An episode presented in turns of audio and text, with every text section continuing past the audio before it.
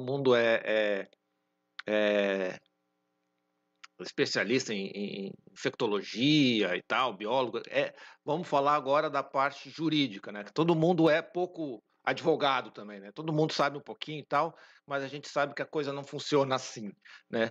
A gente trouxe hoje um, um advogado que, opa, tá vazando o áudio aqui. Beleza. Então, se não, se não captou meu boa noite, boa noite, sejam todos bem-vindos. É, então a gente está trazendo aqui é, o Tiago Sodré, o doutor Tiago Sodré, a gente não vai tratar para o doutor hoje não, aqui é startup, não tem, não, não tem doutor aqui. É, vamos trazer ele aqui para conversar com a gente. Boa noite, Tiago. É, seja bem-vindo, obrigado aí por, por, por, aceitar o convite para falar de um tema que traz é, bastante interesse aí dos criadores. É, se apresenta um pouquinho para a gente aí, para o pessoal te conhecer um pouco melhor, por favor. Olá pessoal, boa noite, tudo bem? É, eu sou o Dr. Tiago Sodré, eu mesmo, Tiago, como queiram. Sou o proprietário e criador da Jurisdog, que é a assessoria jurídica especializada na resolução de conflitos relativos à sinofilia. Além de advogado especialista na sinofilia, sou também criador como vocês, sou criador profissional especializado de cães de raça, crio Rottweiler. E fico aqui entre a sinofilia como criador. Eu vivo a sinofilia 24 horas por dia, como criador e como advogado. Esse sou eu. E obrigado, Eduardo, pelo convite. Legal. Então vamos, vamos passar um tempinho agora conversando aí sobre, sobre cachorro e sobre legislação, né? É, começando, vamos começar é, com uma questão do início, vamos dizer assim, eu quero criar, né? Eu, eu, eu tô a fim de criar e, tal. É, houve, está havendo esse movimento com relação à a, a, a, parte de legislação e tal. Como é que eu faço em termos de, de, de verificação? Como é que eu verifico se eu posso ter um canil é, na minha casa ou se eu se a região onde eu moro é, é ele pode ele pode eu posso registrar um canil? Bom, Eduardo, ótima pergunta. É, primeira coisa a se fazer ao se decidir ser criador é se filiar a um órgão sinófilo. No Brasil nós temos vários. E aí você tem que escolher qual órgão sinófilo você quer pertencer. Uh, após isso, tem que ficar atento às legislações municipais. Primeiramente, temos, temos vários exemplos aí, como em Curitiba, que é proibido ser criador, criar cães na circunscrição urbana. Então tem, temos que ficar atento às legislações municipais, depois as estaduais e federal no, momento não tem nenhuma lei federal que proíba, mas já tem algumas leis estaduais que regulam os cães, a criação de cães, e tem algumas municipais também que regulam. Então é preciso ficar atento a isso. Outra situação importante também é escolher a raça que quer criar, saber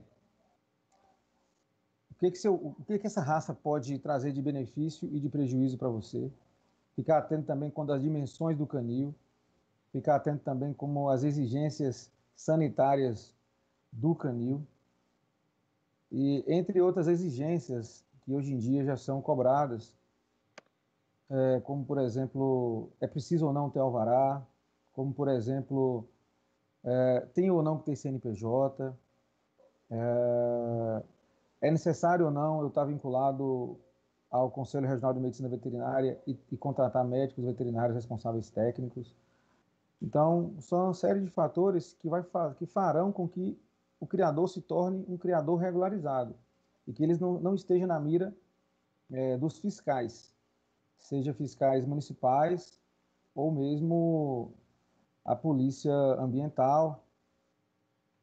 Então, é preciso seguir um passo a passo para que você se torne seja considerado um criador ético, um criador profissional, que realmente que você some para a sinofilia, que você venha somar para a linhagem genética da raça que você cria. Ah, legal. Então, assim, mas é, a questão do conselho de é, eu preciso ter aquele médico, como é que ele chama lá, o responsável técnico. Responsável técnico É, o RT lá, é. ou eu posso ter um, um médico que seja o, o, que atende efetivamente o, o, o canil e, e aí ele pode responder como RT? Então, é, ótima pergunta. Houve uma decisão é, do Superior Tribunal de Justiça é, em 2018, onde determinou que os canis, casas agropecuárias, casas de ração, e pet shops não precisam estar devidamente vinculados ao CRMV e também contratar médicos veterinários responsáveis técnicos, porque essa não é uma atividade privativa do veterinário.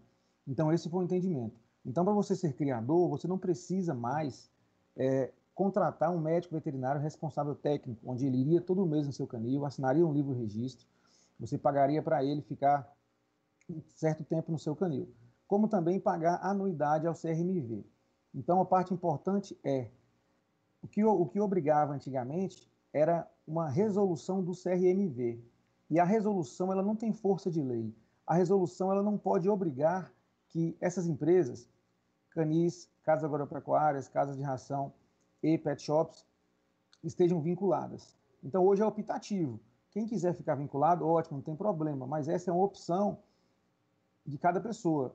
No entanto, nós aqui, de forma pioneira, é, temos conseguido diminuir custos é, para os canis e aumentar seus lucros nesse sentido. Ou seja, você deixa de ter um gasto mínimo de 7 mil reais ao ano com médicos veterinários responsáveis técnicos e CRMV. Lembrando, Eduardo, que todo canil tem que ter um médico veterinário particular, autônomo, que responda ali pela assinatura das vacinas, é, perdão, assinatura das carteiras, aplicação de vacinas, intervenções de fato médico-veterinária. Entendeu? Não, entendi. Então a questão é a seguinte: ele tem que ter um responsável, um veterinário que seja o responsável, mas não necessariamente precisa ser mais aquela figura do RT. Né? Seria isso? isso? Sim, justamente. Não precisa mais ser RT, não é mais necessário.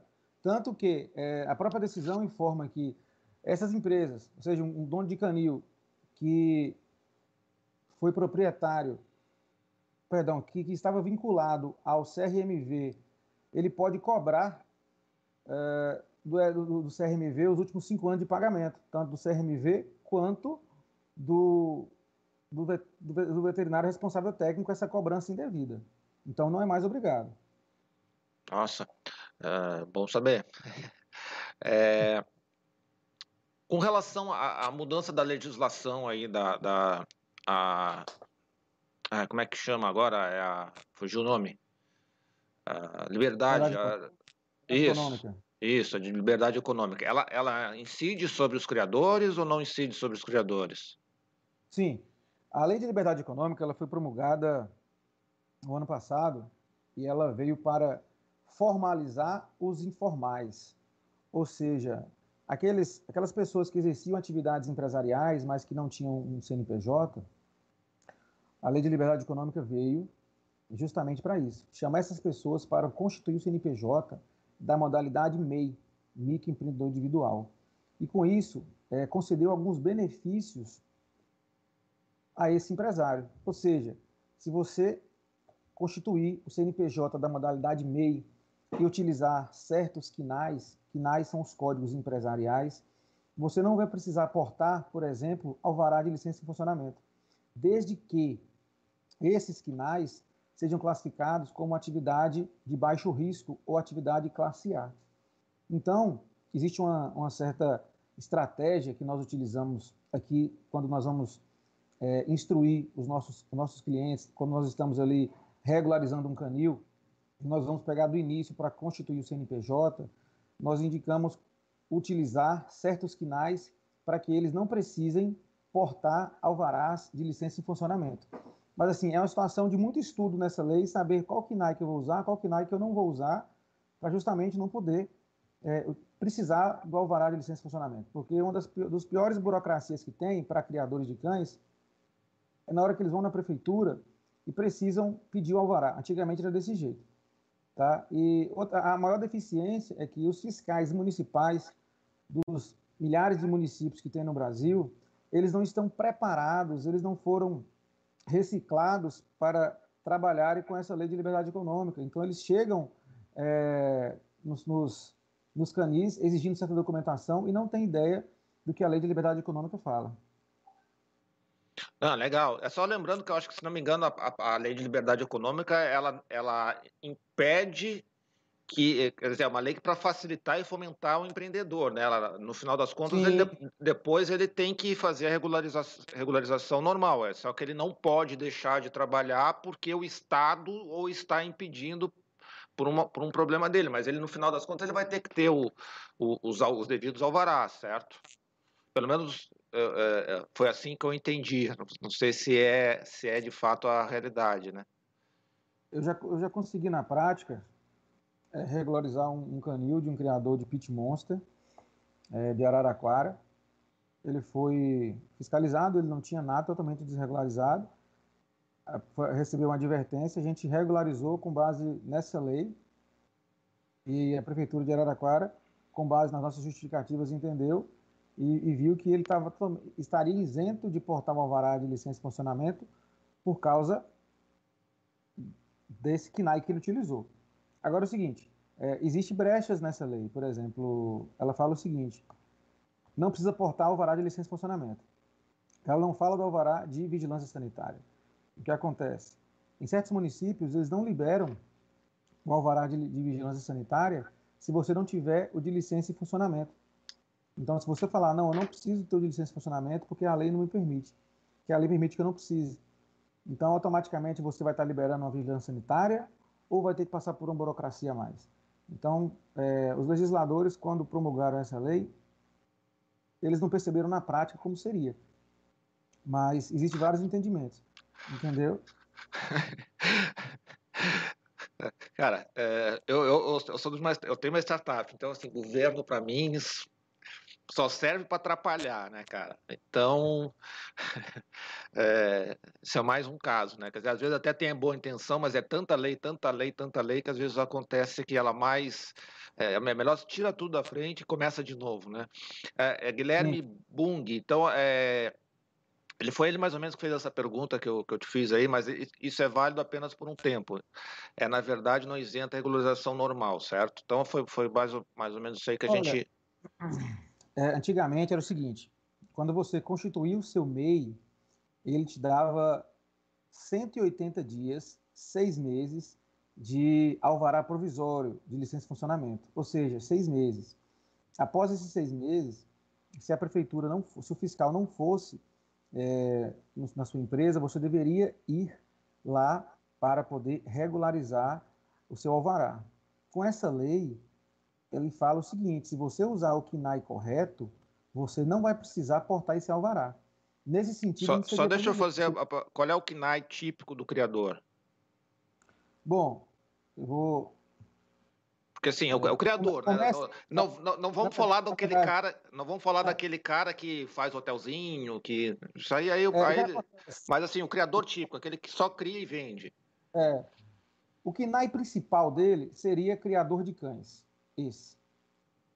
Mas, se utilizar só esse KNAI, criador de cães, você não vai estar classificado é, como atividade de baixo risco. Aí, nós teremos que usar as estratégias, driblar a lei, usar as brechas. Então, nós colocamos ali, por exemplo, é, comércio varejista de animais vivos e acessórios. Vai ser o principal. E o secundário, a gente coloca criador de cães. Por quê? Essa é uma estratégia. Eu tenho que oferecer resultados para os meus clientes. Eu tenho que solucionar a dor dos meus, dos meus Não, clientes. E, então, e na, verdade, na verdade, você, o objetivo é vender os filhotes, né? Quer dizer, justamente. A justamente. criação ela é uma, uma, uma, uma atividade, entre aspas, meio né? Porque no final dos contos você tem que vender e, e, e, e, e, fazer com que a criação viva, né? Aí quando a gente coloca comércio varejista de animais vivos, é, criador de cães, dentre outros quinais que a gente pode colocar, é, tosador, adestrador, mesmo que você não exerça, você não precisa exercer, você só precisa ter esse quinai, para que você seja classificado como atividade de baixo risco. Ah, show de bola. É, com relação a, a, a, parte de. Pessoal, é só. Não esqueçam de dar o like aí, já dê o like, já deixa o like aí. É, se inscreva no canal para quem ainda não é inscrito. A gente está fazendo lives com frequência. Amanhã já tem outra, então se vocês olharem no, no, no canal já vai ver que tem outra. É, não esqueça de deixar o like. Deixem as perguntas no chat, que a gente vai fazendo na medida do, do possível. Boa noite ao pessoal que chegou agora. Então, ao Canil, a, a Daimio, é, Sonhar é uma Viagem, então essa galera que está sempre aí com a gente, boa noite, sejam bem-vindos. É, então, Tiago, essa legislação de falar que o, que o, o, o, o, o pet, né, o cão ou o gato, ele é um animal ser ciência, mudou alguma coisa ou vai mudar alguma coisa? Como é que é a tua visão com relação a isso? A bem da verdade, não precisavam nem ter legislado nesse sentido. É, o animal ele é um ser senciente. Ele sente frio, ele sente dor, ele sente afeto. É, enfim, ele é um ser senciente. Essa legislação, essas legislações, elas vêm mais é, com viés protetor de protetores para tentar mitigar ou acabar com a criação de animais domésticos. Mas eu tenho que ficar bem claro que é, é um dos maiores problemas que os criadores enfrentam hoje no Brasil, é, a, é que muita gente confundem criadores é, com, éticos com cachorreiros. O que, os, o, que os, o que muita gente não, não apoia, como eu também como criador e os outros criadores não apoiam, são os cachorreiros que maltratam, utilizam matrizes durante anos e anos é, ininterruptos, não, não pulam cio, não deixam descansar.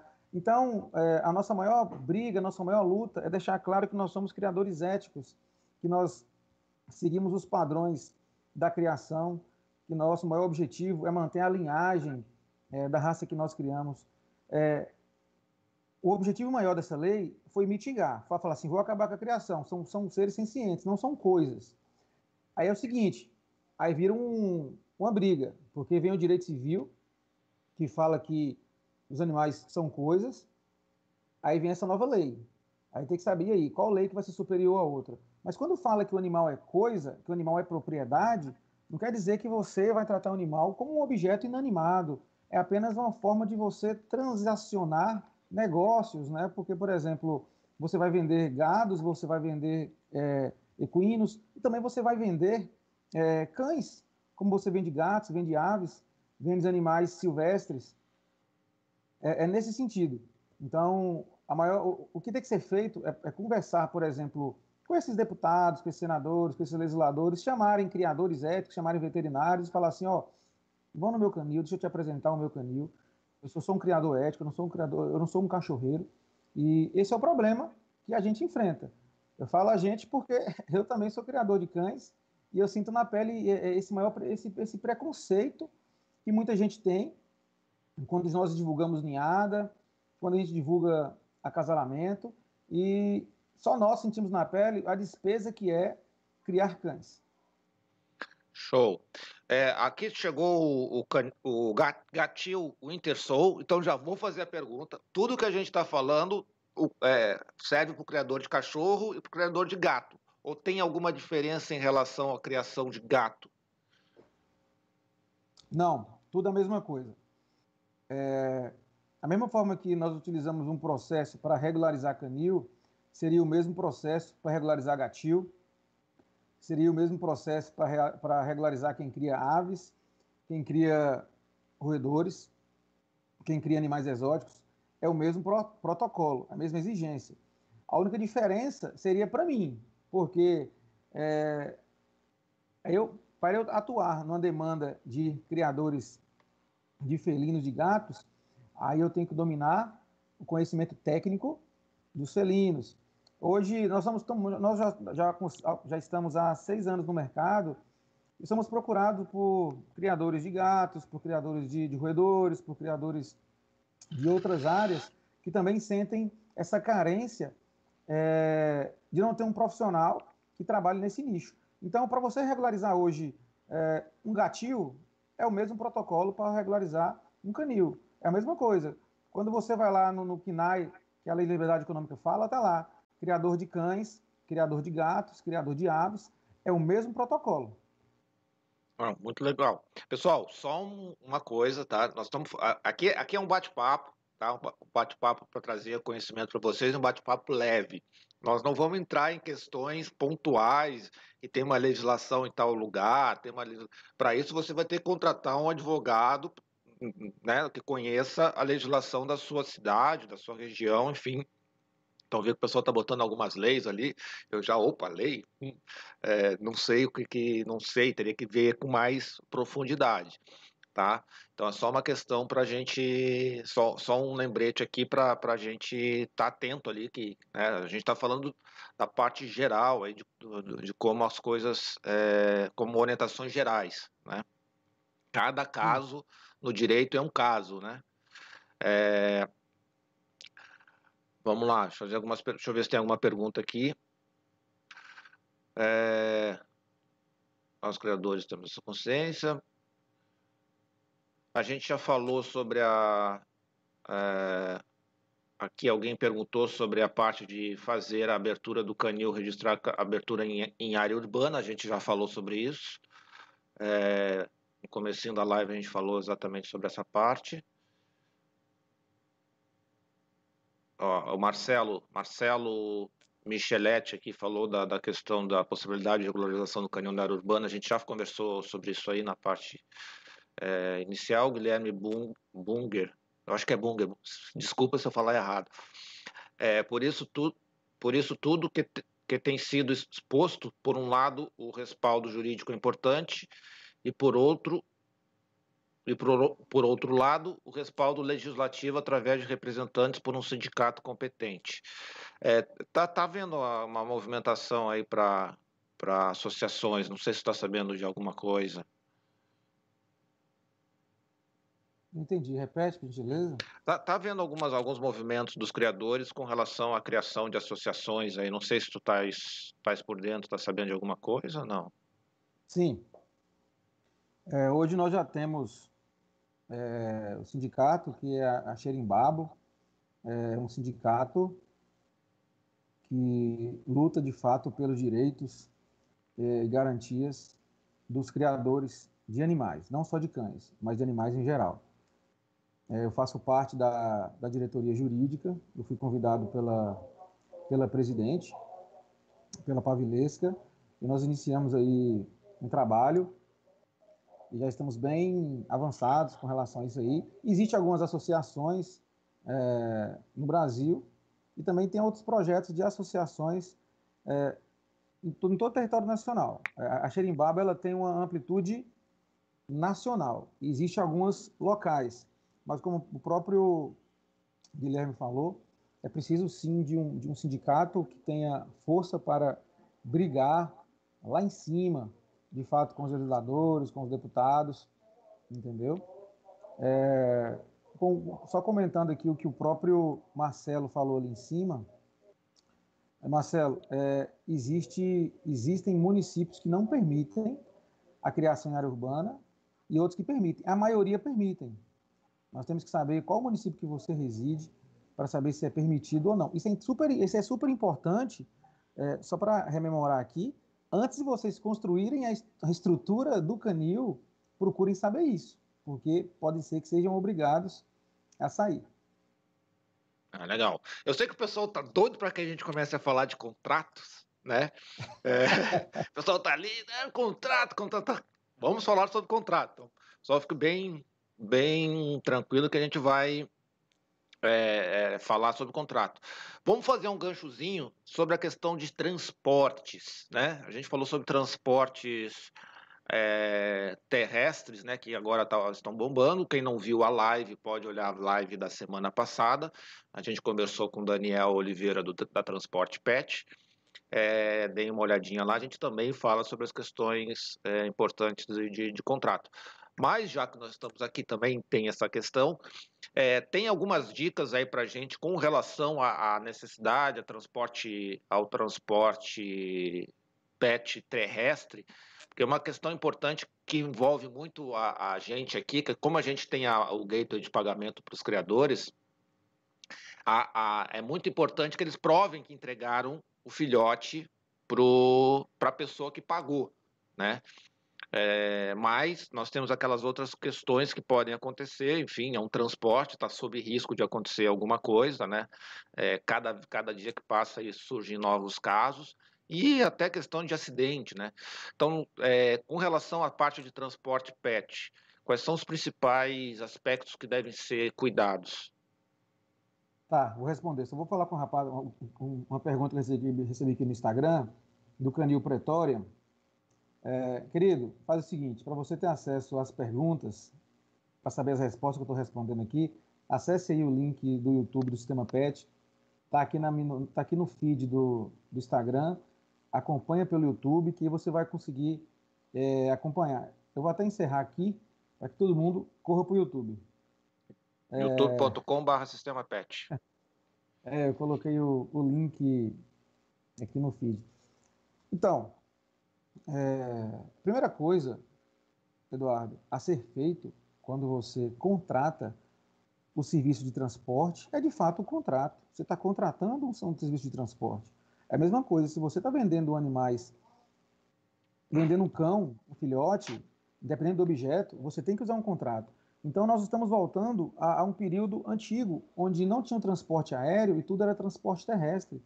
Então, é válido saber que, por ser um transporte terrestre, o risco é maior. Então, o transportador ele tem que entender que a atividade dele é de risco. Então, ele exerce atividade de risco. Ele vai enfrentar dias e dias e dias em trânsito. Então, ele tem, a primeira coisa que ele tem que fazer é: vou confeccionar um contrato de transporte e vou contratar a Jurisdog para fazer para mim. Mas falando aqui, sendo, sendo bem objetivo, o que, que, que, é necessário? Eu tive conversando essa semana com a seguradora e expliquei o fato que aconteceu que, que aconteceu nos últimos dias com alguns, com alguns criadores e fui fazer uma, uma, um orçamento e o valor que eles me falaram que ficaria 100 reais por cães por cão para cada viagem é, para você ter a garantia, você ter o seguro, se caso houver alguma, houver alguma coisa, um acidente, nada que seja fraudado ou criminal, você vai ser ressarcido. Então, precisa, a primeira coisa que precisa é o quê? É quem é quem está exercendo a função de transporte, procurar todos os meios de oferecer segurança jurídica e profissional para o criador que está contratando. Porque quem não tem nada a ver com isso é o cliente que comprou o cão e está esperando chegar na sua residência. Então, a relação principal que tem é o criador que está contratando e o transportador que está sendo contratado. Deixa eu então, fazer um, só, só, só, deixa eu fazer um gancho já no, no que você tá. falou. E a responsabilidade da entrega é do, é do criador, né? É do criador. A responsabilidade principal da entrega é do criador. Vale dizer, é, o consumidor, o cliente, ele não contratou a empresa de transporte. Então, a responsabilidade principal é do criador. A responsabilidade secundária é do transportador. O transportador ele tem responsabilidade principal somente com o criador. Então, o que acontece? É, você está transportando ali um filhote de 7 mil reais, primeira escolha, de linhagem excelente, houve um acidente e o cachorro faleceu. O consumidor pode exercer, requerer o dinheiro de volta ou então processar o criador. O que, que tem que ser feito? O, hoje em dia, em época de pandemia, tanto que os nossos contratos de compra e venda estão todos atualizados, tem que conter uma cláusula de risco onde consta, olha, o seu animal vai ser transportado via terrestre. Pode acontecer um evento da natureza, um caso fortuito uma força maior. Por exemplo, o coronavírus é uma força maior, um caso fortuito. Então pode acontecer um, um, um evento natural, um caso fortuito, uma força maior. E se acontecer um acidente, você vai ser ressarcido disso. Mas seria interessante também o próprio criador embutir nesse momento é, o valor do seguro para o próprio, próprio consumidor. Ou seja, o consumidor pode sim, é, sabendo dessa, dessa, atual situação causada pela pandemia, é, em concordar ele mesmo pagar o seguro. Ou seja, não é caro em face, em, em face de, de uma complicação maior que pode ter. Então você está correto. A responsabilidade da entrega é do criador. Não, muito legal. Agora você já puxou o ganchinho ali para o contrato, vamos deixar a galera feliz e vamos falar um pouquinho sobre contratos é, de compra e venda e reserva. Vamos lá, começar com a questão do contrato de reserva. É... Lá, vendo... Pode falar. Eu estou vendo uma pergunta da, da Bebel, da querida Bebel, Isabel do Canil Deimio e Gatil, né? Canil Gatil. Ela perguntou, mas se quem escolheu e contratou o transportador foi o cliente? Ótima pergunta. Aí a responsabilidade sai das mãos do criador. Se for, se for o cliente, o consumidor que está escolhendo é, o transportador, tudo bem. Mas em via, de, em via de regra não é. Tá? Então eu vou falar aqui agora sobre o tema mais amado por eles, que é os contratos de compra e venda é, de reserva e outras garantias. E só lembrando que o contrato do transportador é contrato de prestação de serviço profissional que tem risco. Então, você tem que fazer um contrato profissional, fazer um contrato onde tem garantias para ambos, é, onde, onde o transportador, toda vez que for parar para fazer a, a asepsia das caixas de transporte, faça contato com, com o criador, manda mensagens. Tem que, ser, tem que ser algo muito transparente e cristalino. Pois bem, gente, é, um dos maiores problemas são causados hoje na sinofilia é a ausência de contrato profissional. É, a maioria dos clientes meus, todos utilizam contrato profissional confeccionados por mim.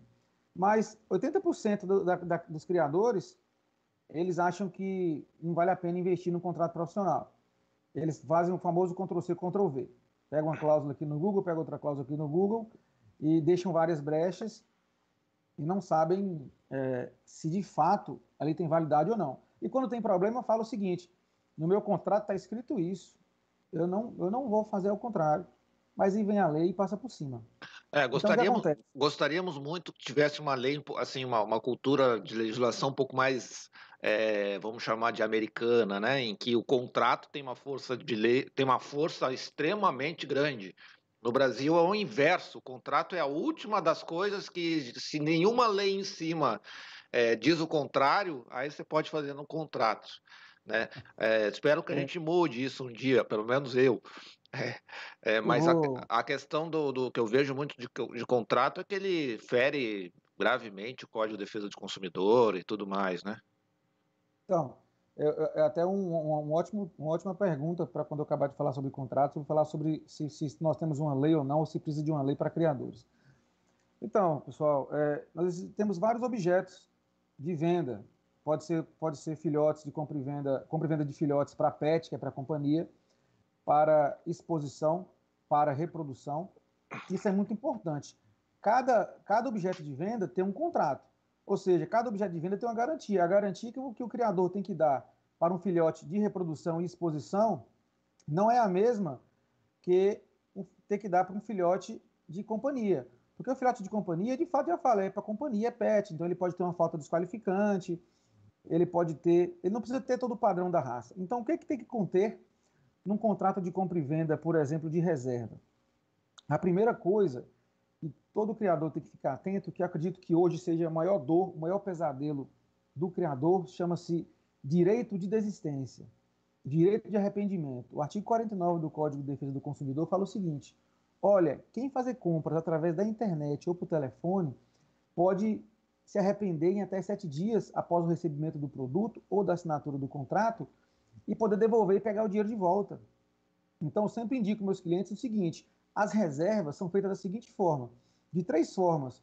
Ou quando anunciam é, a ninhada, depois que nasceu, ou ainda na, no ventre materno, eles fazem ultrassom após 30 dias e falam: ó, confirmada a prenhez, minha, a, a, a reserva está aberta. Ou então do acasalamento.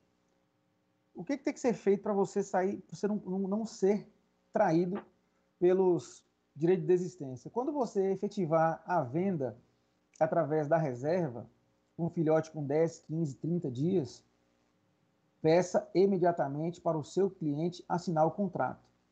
Porque a lei fala que esses sete dias é contado a partir da assinatura do contrato ou do recebimento do produto.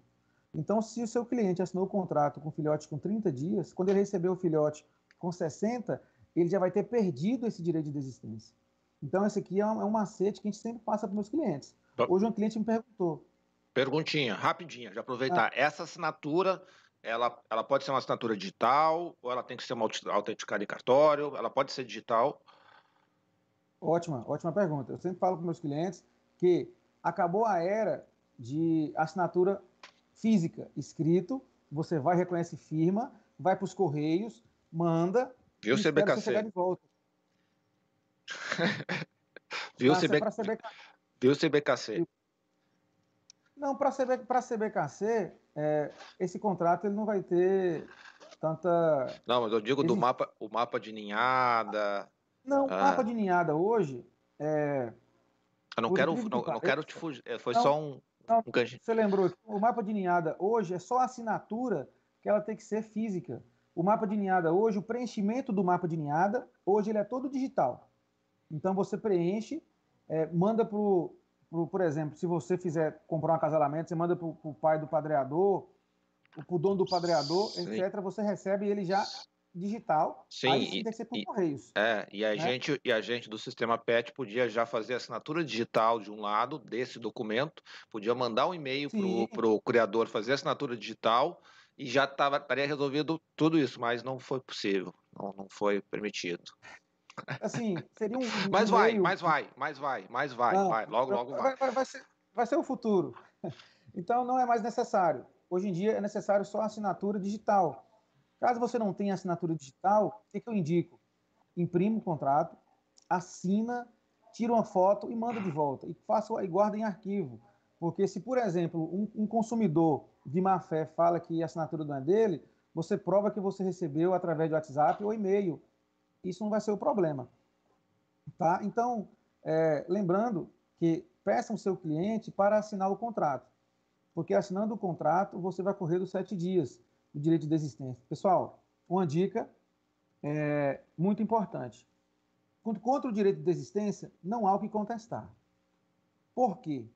Infelizmente, o Código de Defesa do Consumidor ele não foi feito visando o comércio de cães ele foi feito visando, visando o quê? Objetos, seres inanimados. Tanto que a jurisprudência do Código de, do, do Código de Defesa do Consumidor, ele classifica os animais como é, seres, é, como, como, como, deixa eu recordar aqui, como objetos, como, como objetos é, duráveis. Pronto, lembrei.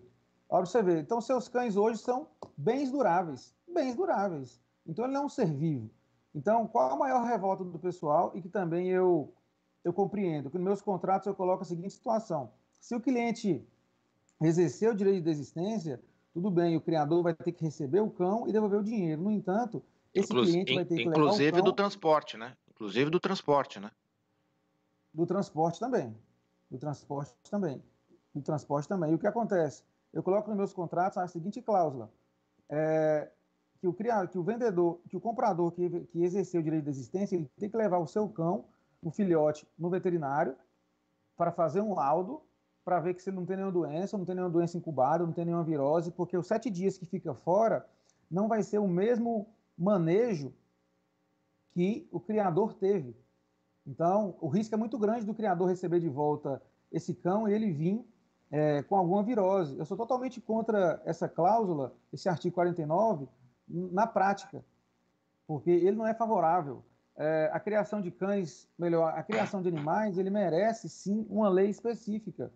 Nada que. Porque outra situação prática, é, pessoal, é que se você entra na internet para comprar um celular, você tem aquela imagem de site. Mas quando, você, quando o cliente compra na mão de um criador, ele, ele recebe vídeos, ele recebe fotos, o criador faz vídeo ao vivo, então, para ele depois alegar, fala, eu comprei na internet, que eu não vi o cão, e você viu o vídeo real do cão. Mas, infelizmente, contra esse artigo é, do Código de Defesa do Consumidor, não tem o que contestar.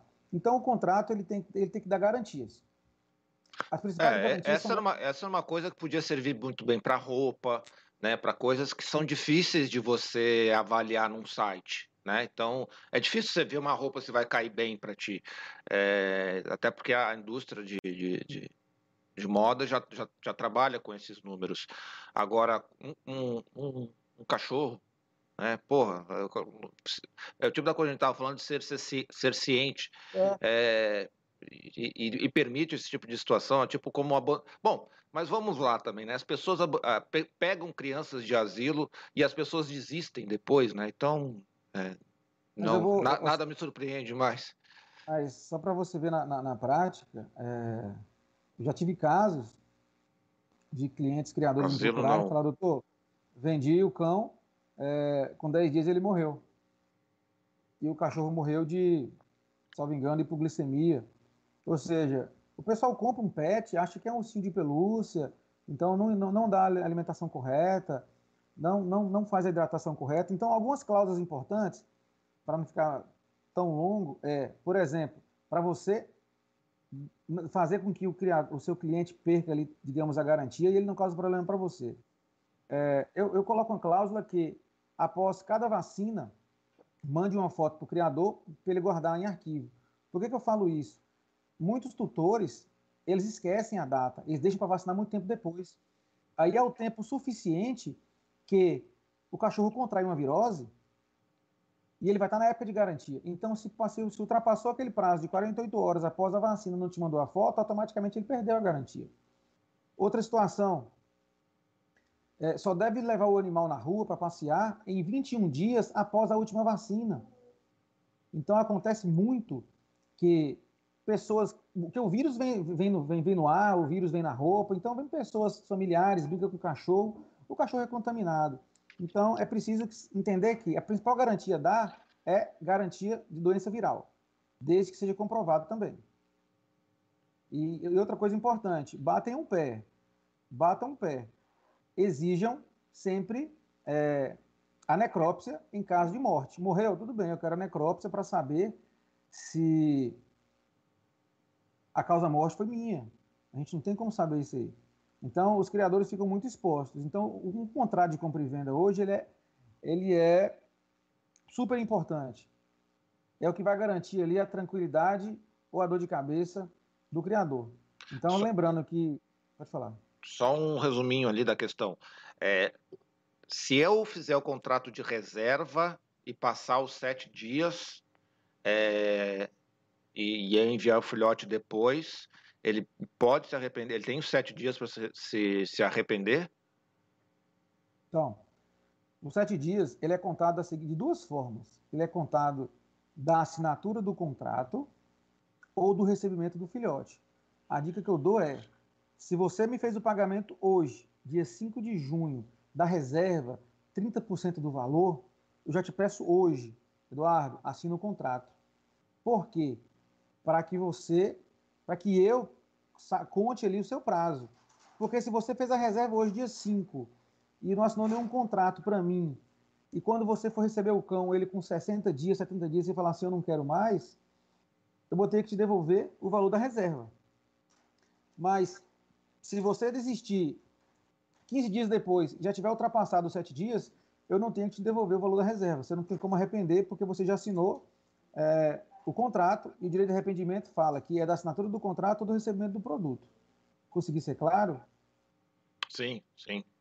É, e a questão da, do, da devolução é devolução integral aqui, que a Sonhar é, é, é uma viagem, perguntou, a devolução é integral. É todos os custos que envolveram é, o envio, né, se for pago pelo cliente, você tem que devolver tudo. É como se o cliente não tivesse pago absolutamente nada. É, infelizmente é assim, ou felizmente, enfim, mas é assim que a coisa funciona.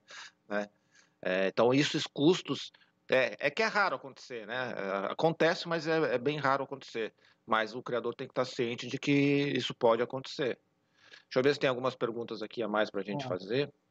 É, aqui a Michelle Kasdorf fez exatamente o que eu perguntei ali, mas se assinou o contrato há mais de sete dias antes da, antes da entrega, o que adianta? É, nós somos tutores. É, aqui a Manu, boa noite Manu, é, fez uma pergunta bem interessante com relação à castração. É, posso botar o contrato, posso o, obrigar o cliente a, a, a fazer a castração via contrato? Não só pode, como deve. Por favor, faça isso, Manu. Quando você vender o cão para pet, faça isso. Nos nossos contratos, nós colocamos uma cláusula que nós determinamos um prazo máximo de até 150 dias para castração. É, existe um entendimento veterinário que fala que não é interessante você fazer a castração é, em cães muito novos, muito novos. Por que, que é interessante é, colocar essa cláusula de castração? Porque acontece muito na prática, a pessoa compra cão para pet e depois quer reproduzir, acha que vida de criador é simples, só colocar para casa lá e ganhar dinheiro. No entanto, pode acontecer que o, o macho que ele comprou na sua mão, é, não sei a raça que você cria, o macho que ele comprou na sua mão para ser pet, teve uma falta desqualificante, desceu só um testículo.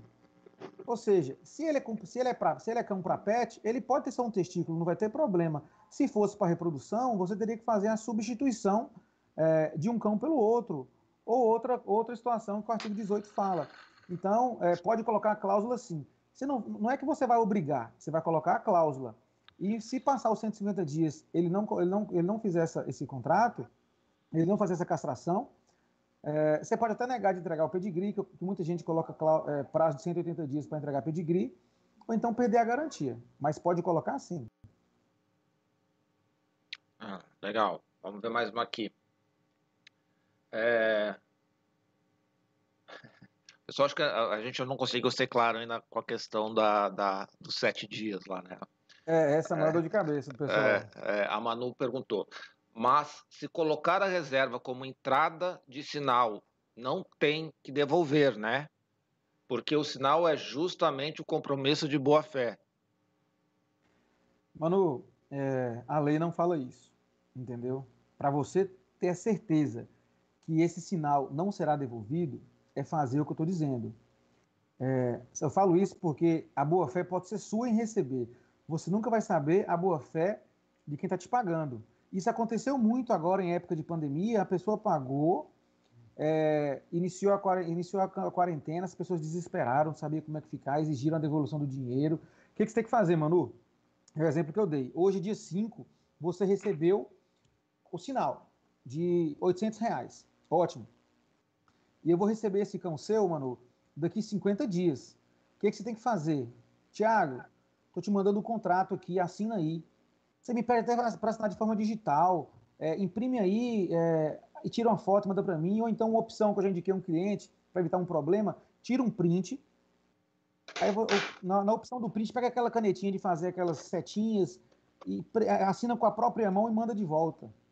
Aí você, com esse contrato na mão assinado, Manu, você pode ficar despreocupada. Durante sete dias ainda. Você conta a partir de amanhã, sete dias. Passou sete dias, sete dias o sinal não tem que te devolver. Eu compreendo essa preocupação porque essa, esse sinal, essa reserva é utilizado na manutenção da ninhada, comprando vacinas, comprando é, vermífugos, enfim.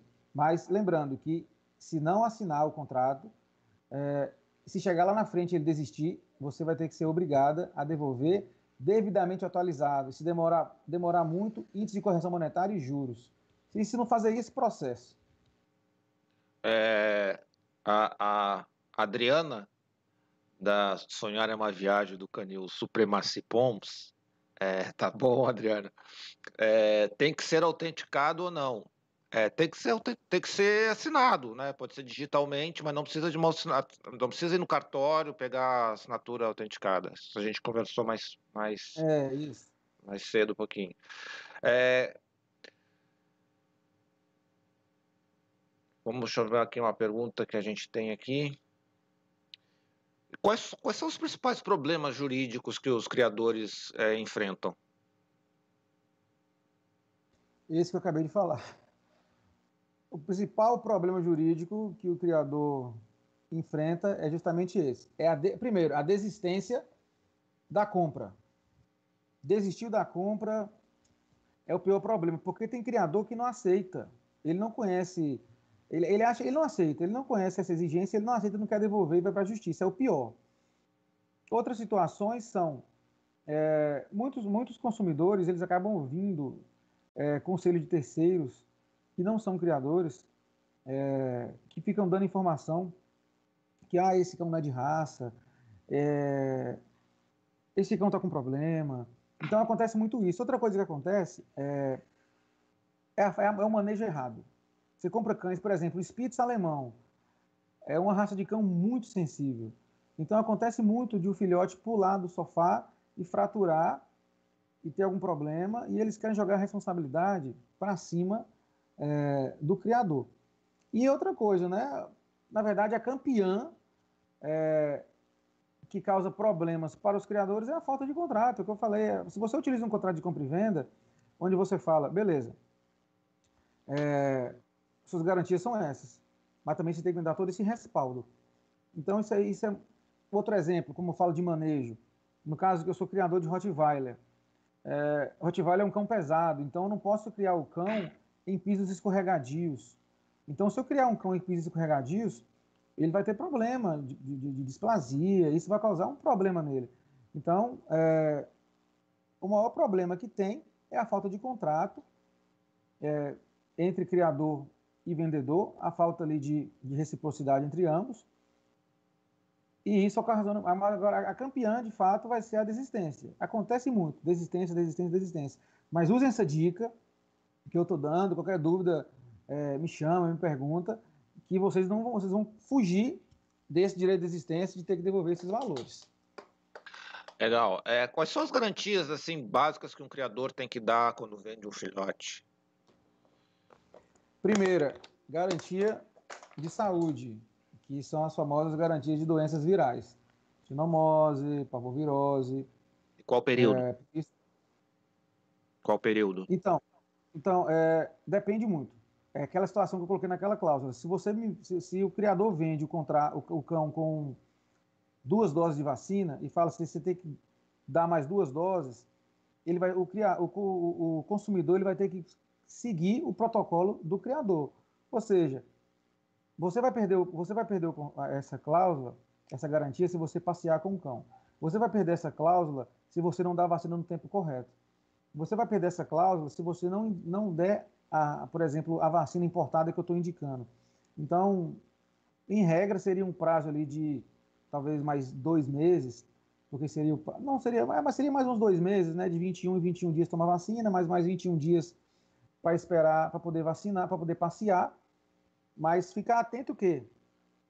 É, doutor, ô Tiago, como é que eu faço para saber que eu não vou ter problema? Seguinte, se é hoje, dia 5, tem que tomar, tem que tomar a vacina, ele tem que até dia 7 te mandar uma foto informando que o cachorro tomou. Se ele te mandar uma foto da, da vacina dia 20, ele já perdeu essa garantia. Então, mais uma vez, a gente volta no contrato. Então, é a garantia, a primeira coisa é a garantia de saúde. É a garantia de saúde é com doenças virais e doenças e, e verminosas. É, aí entra aquela outra situação. Se você vende para reprodução ou para exposição, as garantias são maiores. Cães para exposição, ele tem que possuir todo o padrão da raça. Ele não pode, ele não pode deixar de ter um padrão. Por quê? Ele vai ser exposto, ele é cão de show, ele é cão de exposição, cão de competição. E o cão de reprodução também. Só que o cão de reprodução ele não precisa ser tão perfeito quanto o cão de exposição. É, o cão de reprodução ele tem que ter ali, é, no mínimo, as exigências básicas ali para poder reproduzir e também não ter tantas faltas desqualificantes, né? É, dependendo da situação, ele não pode ser prognata, dependendo da situação, ele não pode ter displasia, dependendo da situação, ele não pode ter é, é, é, é o famoso pau de olho que a gente fala, né? Problema de olho, inserção de orelha, depende muito de raça. Então, hoje no Brasil temos diversas raças e nos contratos de compra e venda de reprodução que eu faço, a primeira coisa que eu pergunto é qual a raça que você cria. Então, depende muito da garantia. É, depende muito da raça, do objetivo que você vai vender, para reprodução, exposição ou pet, que, que a garantia vai ser estendida. Ah, legal.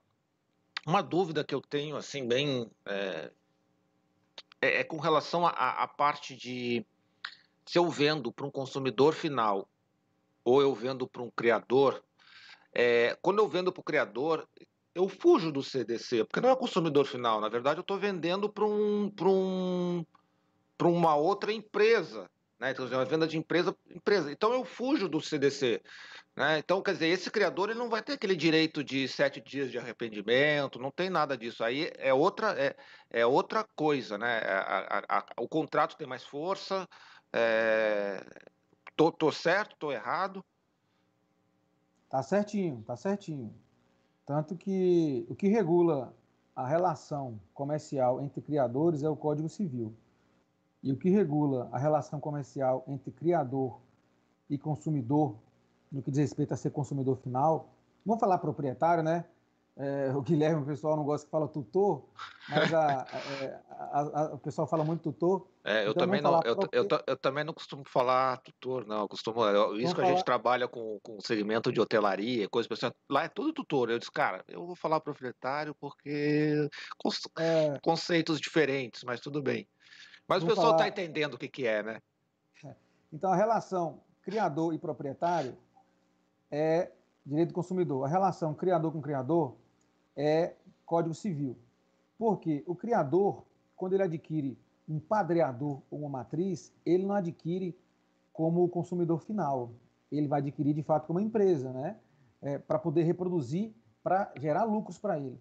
Então, tem uma expressão que a gente sempre utiliza sobre vício oculto, vício aparente. Na relação criador com criador, a expressão não é vício oculto, não é vício aparente, é vício redibitório. É a expressão do Código Civil. E, de fato, não tem a situação de direito de desistência entre criadores, mas as garantias são mais seguras, são mais fortes. É, é feita a substituição quando o padreador não, não, não, não possui ali é, toda característica da reprodução ou, ou, da, ou da, exposição. Então, é, é já aconteceu, sim, é, de um cliente me procurar e falar, oh, doutor, eu comprei aqui um cão de um criador, eu quero desistir. Eu quero sete dias. Eu falei, não, você não tem direito dentro de sete dias, porque você não é consumidora final. Ela não quis entender. Eu falei, ó, você vai ser consumidora final se você comprar um Rottweiler na minha mão para ele ser cão de guarda seu. Pronto. Ele vai ficar lá olhando seu quintal.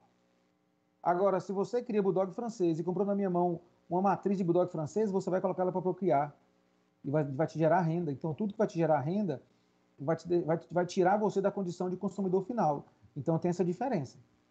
Essa diferença se caracteriza por ser um, CN, é um CPF no contrato, essa diferença se caracteriza pela função para a qual você está você tá vendendo o, o, o, animal, se caracteriza porque eu emiti uma nota fiscal.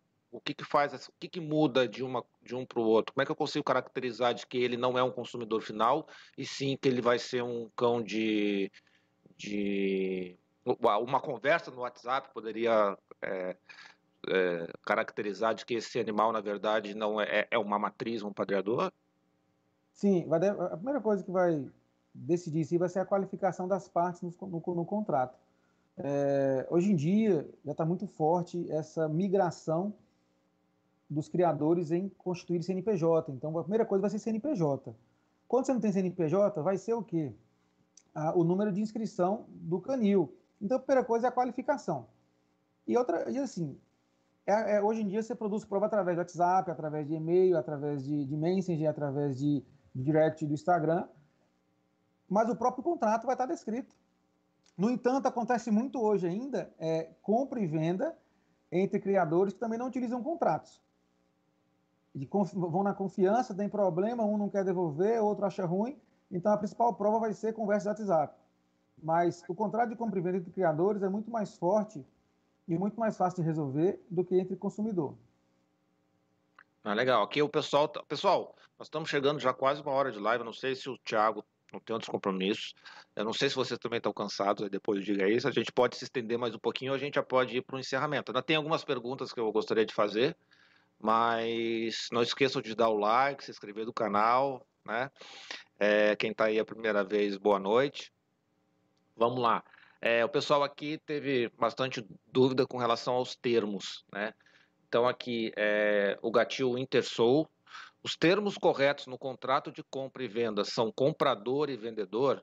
Esses termos devem ser mudados para quais para ter valor legal. Se for comprador e vendedor, é o PROCON que fiscaliza, aí a Michele Karsdorf, ai Michele, desculpa. É, também tenho essa dúvida, os termos são comprador e vendedor. Aí a Gatil Intersul. Se no contrato os termos forem criador e proprietário, é a vigilância sanitária quem multa? Está preocupada com multa. É, é isso. Então a questão é... dos termos faz diferença? Não, o termo é comprador e vendedor. Tá. É, você está você tá fazendo venda, independente se é para criadores ou proprietário, o termo sempre é esse: comprador e vendedor. É sempre esse. Primeiro é o primeiro que a qualificação é o primeiro, né? Quem está vendendo então é vendedor, a qualificação do canil, e comprador, a, a, a, qualificação do proprietário. E isso de PROCON, é, como é que funciona? PROCON é mais para consumidor. Consumidor procura no PROCON, é, perturbar o PROCON com falsas informações e, outros com informações corretas. Mas, independente do que está na descrição, na qualificação, né, que a gente chama de qualificação das partes, se está comprador ou se está vendedor e ir no PROCON. Vigilância sanitária não tem nada a ver. Vigilância sanitária não vai fiscalizar as partes do contrato. Vigilância sanitária só vai fiscalizar quando tiver uma denúncia é, de que a área sanitária do seu canil não está correta, ou então, se tiver fazendo a fiscalização de rotina. Não, legal. Uma coisa que você falou da questão do vício oculto. Né? Então, o cachorro apresentou um problema de ordem genética ou congênito lá na frente é, não, o, o, criador não, é, não pode ser acionado por uma questão de vício oculto, já que ele fabricou o produto com problema? Você fala relação entre criadores ou relação entre não, criador entre, entre, entre, entre criador e proprietário, entre oh, criadores? É, essa questão do vício, vício oculto existe na criação? Como é que, como é, que é tratado? Sim, existe e muito, é o que mais acontece. É o que mais acontece. É, primeiro falando da relação entre criadores. A expressão vai ser vício redibitório, né, e não vício oculto nem vício aparente.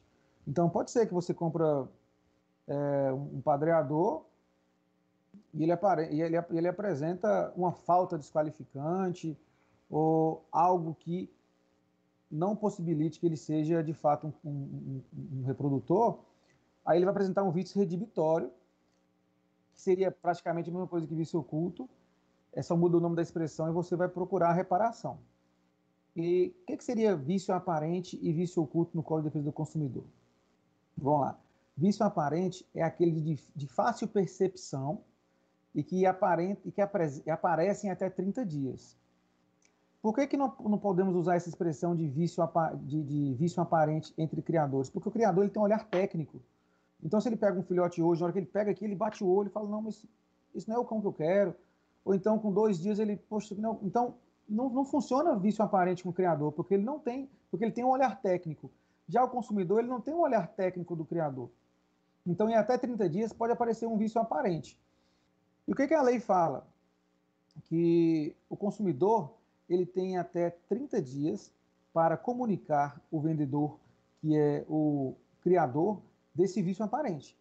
Se ele não comunicar nesses 30 dias, ele vai decair o direito dele, ele vai perder essa oportunidade é, de questionar algo em juízo.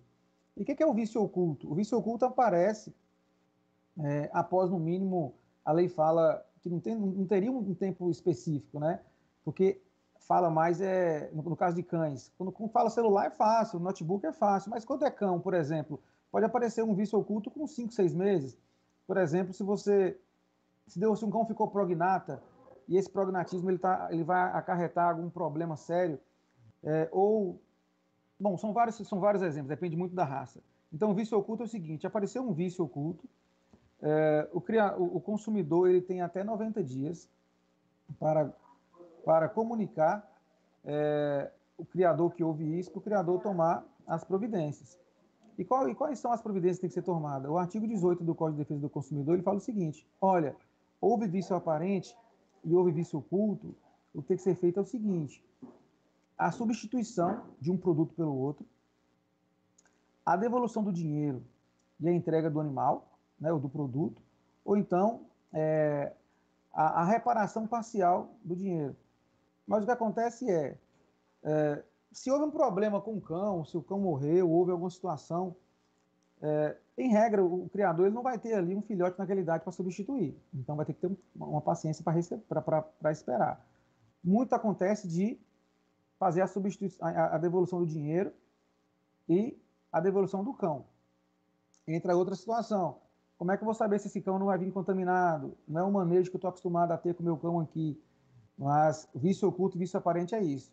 É, de fácil reparação e de difícil reparação, que aparece com o tempo. Lembrando que toda vez que qualquer consumidor alegar vício aparente ou vício oculto, tem que exigir laudo médico, tem que exigir documentação necessária. Se for algo ortopédico, por exemplo, eu vejo muito aparecendo é, feito laudos de médicos veterinários que são clínicos gerais. Então, você tem que exigir de médico veterinário que pertence ao Colégio Brasileiro de Radiografia, que sejam profissionais que possam fazer por isso e laudar isso aí, tá? Então, é, isso na prática acontece muito, vício oculto e vício aparente. Mas mesmo se um, sei lá, comprei um Rottweiler, depois de, sei lá, cinco anos, começa a aparecer displasia, o, o, criador ainda corre esse risco de, de, tomar um processo, de tomar um, de tomar uma alegação de vício oculto? É, como nós não temos uma lei que regula a criação de cães, essa, essa é a maior dificuldade que a gente tem. É, tem que ter um bom senso. O bom senso fala que seria no máximo dois anos. Aconteceu agora, recentemente, com a criadora, criadora cliente minha, que vendeu um Spitz. A cachorro estava com dois anos, apresentou, apresentou displasia e outra, outro problema ortopédico. É, eu falei com ela, olha, pede para nós fotos, vídeos, etc. A Spitz estava com sobrepeso, então poderíamos, é, existe um, um, uma versão na linguagem do criador que tem a displasia adquirida, a displasia congênita, veterinários não gostam disso, então podia supor que podia ser uma, uma displasia adquirida pelo sobrepeso da cadela. Nesse caso, ela devolveu o valor da época, porque foi constatado de fato um problema ortopédico. Então depende muito. Agora, com cinco anos, um exemplo você deu no Rottweiler, ele apresentou displasia. Em regra, é, o criador de Rottweiler, ele faz, a, ele faz o, o exame de displasia, a radiografia, com, depende muito, 12 meses ou 18 meses, para você fazer a, a, a, primeira e depois a definitiva. Então, para acontecer algo com cinco anos, por exemplo, tão longo assim, tem que ser algo de doença congênita. É muito, é, é muito na prática, é muito na prática. Por exemplo, uma cliente que é criadora de Spitz, ela me fez uma pergunta recente, que a tia, a tia dela, criadora de, de Yorkshire, estava com, com, com cliente que ela vendeu um filhote, um, um cachorro que já estava com dois anos e estava com problemas cardíacos. Mas já estava com dois anos. Mas foi constatado, através de exames corretos, que essa doença era uma doença congênita, que desde quando ela nasceu ela tinha essa doença, só que essa doença ela ia desenvolvendo com o crescimento da cachorra. Então ela teve que dar um suporte financeiro. Então depende muito caso a caso. Então temos que saber é uma doença congênita ou não. É, é uma doença hereditária ou não? Foi falta de manejo ou não? Depende muito na prática. Eu já consegui livrar um cliente, no caso de Rottweiler, já tinha quatro anos, alegou displasia. Eu fui conversar com, com o cliente, com, com, o proprietário. Eu sempre faço isso. Hoje, 70% da, das nossas é, vitórias é extrajudicial. E como eu sou criador, eu tenho essa malícia. Eu pedi fotos do proprietário e do canil. E ele mandou fotos do canil todo cheio de todo de cerâmica, onde o cachorro vive só piso liso. Então nós conseguimos diagnosticar que o cão vivia em pisos escorregadios e isso não é indicado. Então a gente conseguiu livrar essa responsabilidade da displasia. Mas é tudo na prática, tudo é no dia a dia. Ah, legal. Depende da raça. É, assim, é, né, tem que, cada caso é um caso, né? Tem que avaliar, é. mas na verdade o risco existe, né? Risco é, existe. Com relação a. Pessoal, eu sei que tem bastante pergunta aí, mas assim, não vamos abusar demais aí do, do Thiago. É... Tem, tem, uma, tem algumas coisas que o pessoal está perguntando que já está lá no início da live, então depois vocês voltam lá para o início e dá, deem uma olhadinha, tá? É... Com relação agora, é, é, gostaria de falar da questão da fiscalização, né? É, bateu, chegou aqui um, uns fiscais com toda com todo o circo armado, né? Então chegou lá a dona Joana Joana, né? É, chegou a imprensa, chegou tudo. E aí, eu como criador, o que que eu, qual é o meu procedimento? O que que eu tenho que fazer ou o que que eu não tenho que fazer? Ótimo. Só responder a pergunta aqui da, da Bebel, ela falou assim, sobre, a, sobre o vício oculto, ela tinha entendido 90 dias. Na verdade, Bebel, 90 dias é o prazo que o proprietário tem para te procurar e informar desse vício oculto. pode-se passar dois anos, mas que com, se, se, com dois anos que esse animal apresentar o vício oculto, da descoberta que ele tem 90 dias. Não é 90 dias a garantia do vício oculto, tá? É, fiscalização é outro tema que acomete muito é, as noites dos criadores. É, é, é, o pesadelo. Já tivemos aí, é, em épocas atrás aí, muitos estouros de canis, é, recolhimento de animais.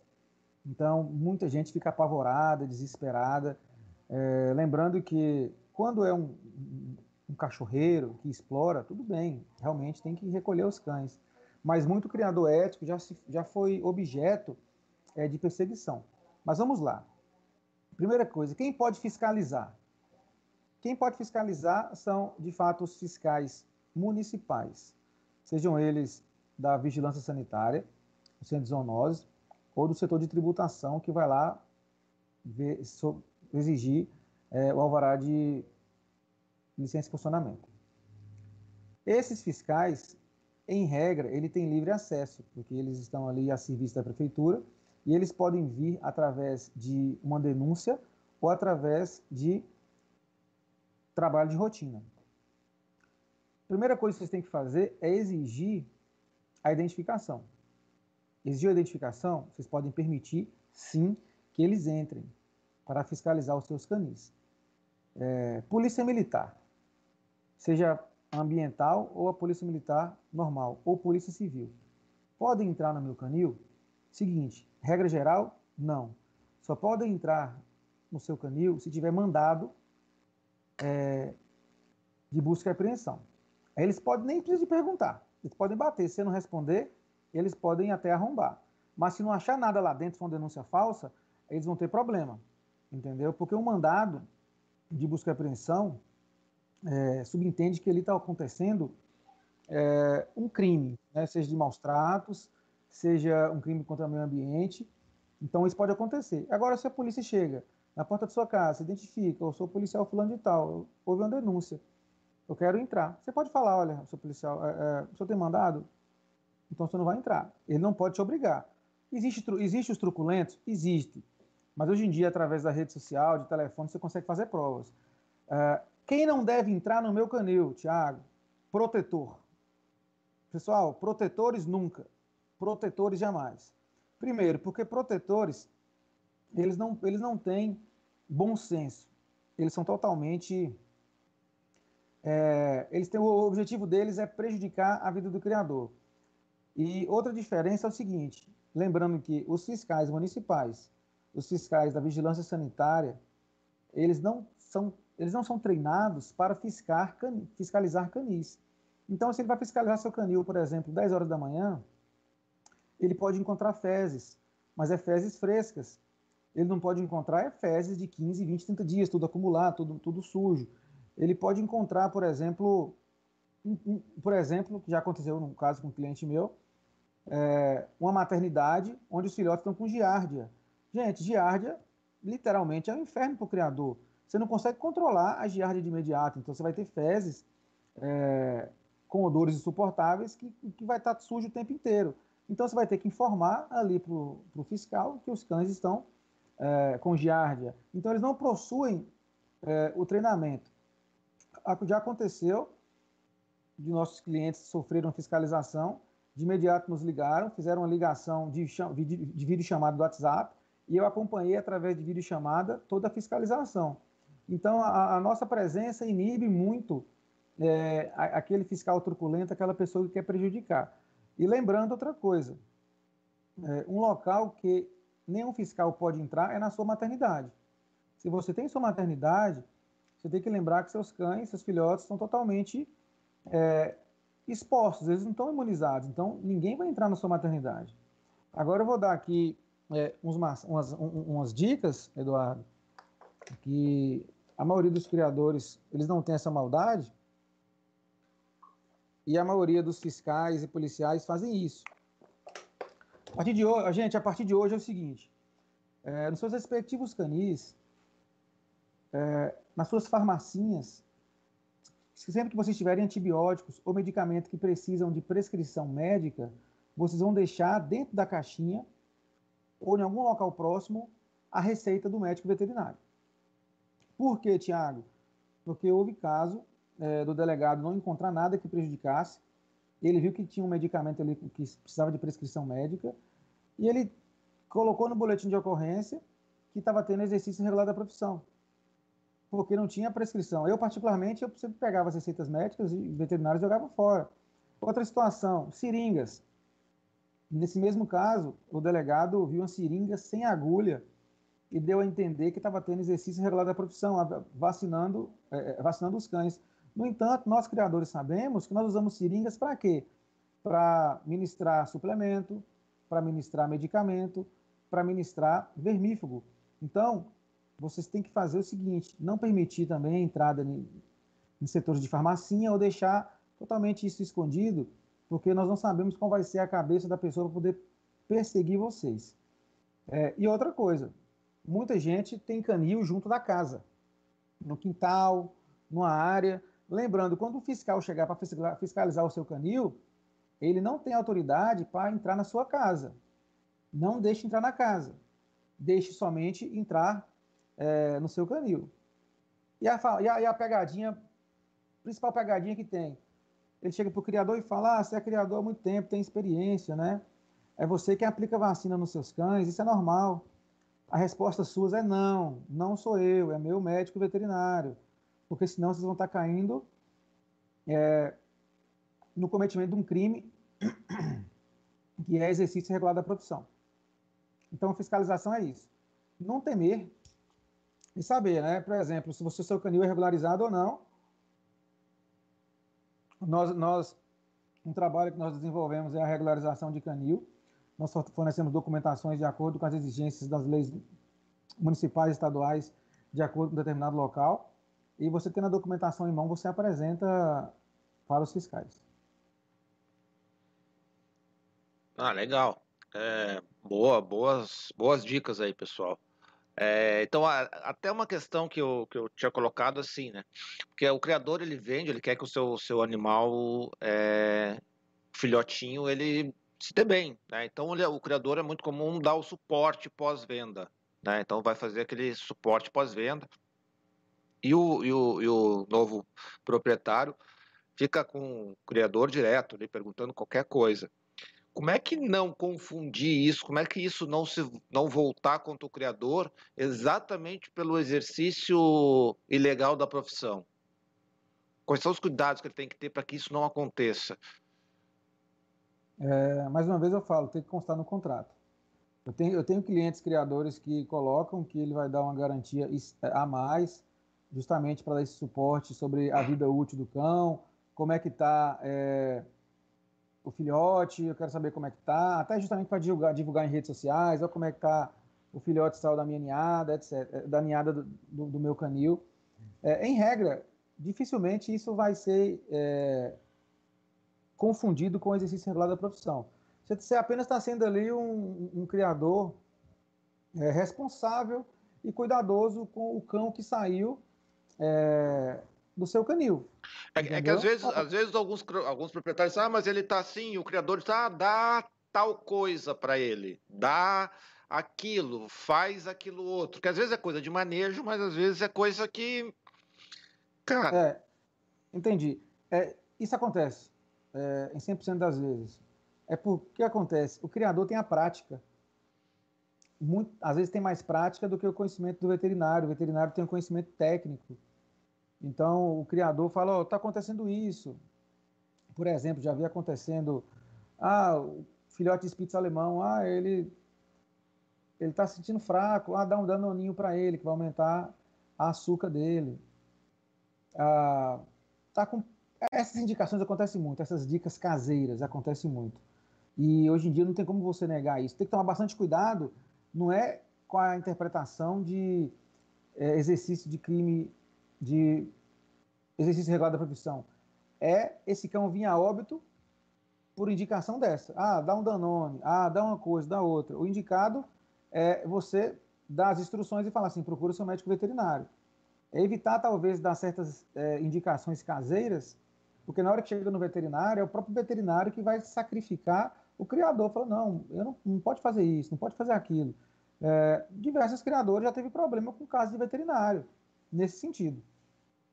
Ah, legal. Pessoal, vamos, já estamos uma hora e vinte, já abusamos aí da, da, da, boa vontade do Thiago aí, e nos, nos ajudar. É, Tiago, fala um pouquinho da Jurisdog aí, quais são os serviços que vocês oferecem para os criadores, é, o pessoal está vendo aí todas as, as redes e tal, eu acho que o site, é aqui, né? O site dele tá, tá, acho que tá em manutenção, né, Tiago? Mas as, as, redes estão aí. Na descrição aqui embaixo tem o, também as redes, Instagram, se não me engano, tem, mas enfim, tem, tem os contatos dele. E, mas aí fala um pouquinho do, do, do serviço que você presta aí para a gente, Thiago. Pessoal, é, em primeira mão, quero convidar vocês para prestigiar é, o nosso workshop, Criadores é, Vencendo e Vendendo na Crise. Vai ser lançado agora na quinta-feira, dia 11. Tem um link da inscrição aqui no, no YouTube, aqui, na página de descrição. Se inscrevem aí. É, tudo que eu falei aqui vai ter um pouco mais de profundidade nesse nosso workshop. Vai ser o primeiro workshop que eu estou fazendo, já é um sonho antigo meu. Nunca vi isso na sinofilia. Estou é, fazendo isso realmente para multiplicar, somar, divulgar conhecimento para vocês. Então, compartilhem é, o link desse workshop, vai ser muito bacana, tá bom? Então, é workshop Criadores Vencendo e Vendendo na Crise. É, ou é o contrário, Vencendo e Vendendo na Crise. Acho que é isso aí. Mas vamos lá, gente. A Jurisdog ela veio para somar. A Jurisdog foi criada é, através de alguns colegas criadores que me procuraram. Eu era advogado convencional para resolver algumas situações por eu ter o conhecimento técnico. Resolvi de uns seis colegas, eles falaram assim, Tiago, trabalha com isso, tem uma carência muito grande na sinofilia. Nós não temos hoje é, profissionais que atuam a nosso favor. É sempre muita muito desgastante a gente procurar um advogado tradicional, levar um, um problema da sinofilia e ele demorar três meses para poder dar uma posição para a gente. Aí eu decidi abraçar a causa, criei o nome Jurisdog. Então hoje nós trabalhamos nos quatro cantos do país. Hoje não existe mais a figura de processo físico, tudo é processo virtual, tudo é através do processo judicial eletrônico. Então eu, particularmente, não tenho que estar na sua cidade para prestar serviço para você. Hoje nós prestamos serviço de forma virtual, atendimento em 24 horas através do WhatsApp, Instagram, Messenger. Prestamos esse serviço para vocês. Então, nós prestamos ali a confecção de contratos profissionais, a, a confecção de contratos profissionais de compra e venda, seja para PET, para reprodução, para exposição, contrato de compra e venda para reprodução, seja monta natural ou inseminação artificial, contrato de compra e venda é, de cães para trabalho, como também contrato de doação responsável, ah, tem aquele cão que você quer doar, doação responsável com castração, contrato de prestação de serviço para handlers, adestradores, é, enfim, contra, é, é, atestados para veterinários e clínicas veterinárias, atestados de autorização, como também regularização de canil, nós regularizamos seus canis, e também é, as, as ações judiciais, nós trabalhamos ajuizando a ação, fazendo defesa de ações. E hoje, lembrando que nosso trabalho, eu, eu ofereço um trabalho totalmente preventivo. Por que preventivo? Porque se vocês começarem a contratar o nosso serviço e seguir os nossos passos, vocês vão, vocês vão evitar a, a justiça. Mas se não tiver jeito, a gente vai para a justiça. Então, o nosso, nosso, o nosso pacote de trabalho hoje principal é a assessoria jurídica anual. Ou seja, durante um ano, vocês vão ter todo o nosso serviço de, de contratos, de assessoria jurídica, de reuniões virtuais, de todo o suporte é, que nós podemos oferecer para vocês em tempo integral. E sempre que precisar, por exemplo, de audiência, é, um dos nossos representantes, nós temos, nós temos equipe que nos representa em todo o território nacional, eles irão acompanhar vocês. Lembrando que a Jurisdog é o setor jurídico do seu canil. Então é isso, pessoal. É, vocês estão gostando? Não esqueça de deixar o like. Olha o like, se inscrever no canal. Temos as outras lives aí que também estão bem interessantes, tá? A gente fala, falou sobre vários temas aí. Árvore genealógica ilustrada, né? É, transporte pet, enfim, dá uma olhada no canal aí que tem bastante, tem outras lives legais. É...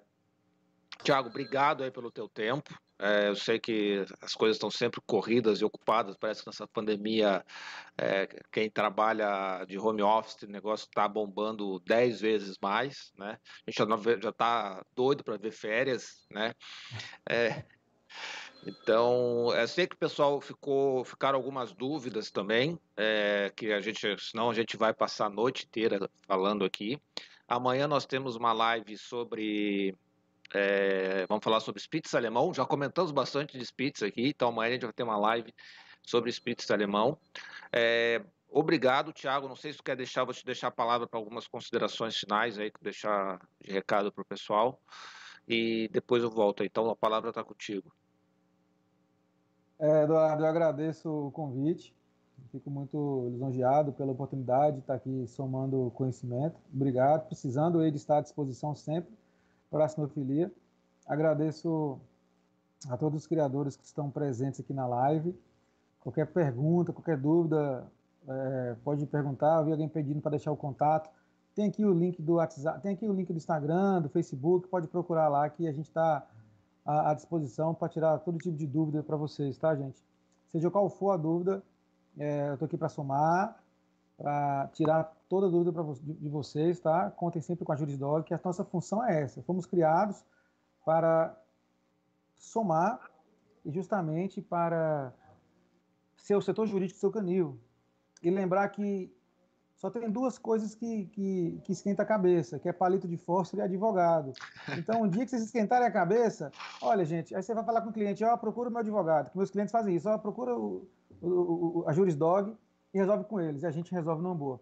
Muito obrigado pela presença e acompanhe as próximas lives aí da, do Sistema PET, que só tem a somar com a sinofilia. É isso. Então tá bom, obrigadão, Thiago. É, pessoal, é, os, só os, os, as considerações finais aí.